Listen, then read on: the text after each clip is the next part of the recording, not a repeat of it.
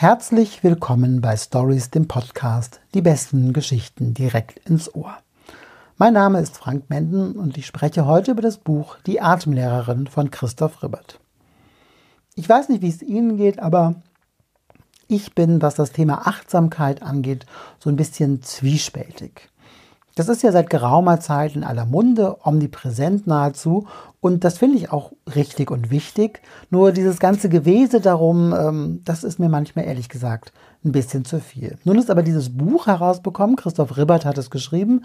Im Surkamp Verlag ist es erschienen. Und es geht um Carola Spitz. Carola Spitz, die in Berlin lebte und die dann nach Amerika ging und die tatsächlich maßgeblich dafür verantwortlich ist, dass das achtsame Atem seinen Siegeszug um die Welt angetreten hat.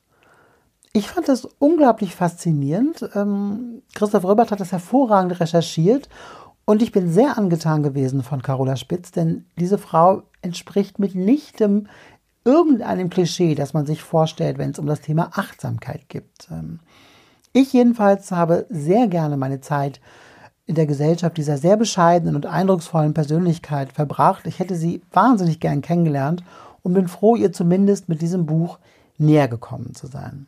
Eine große Leseempfehlung auch und vor allem, wenn Sie wie ich dem ganzen Achtsamkeitstrend, muss man ja fast schon sagen, kritisch gegenüberstehen.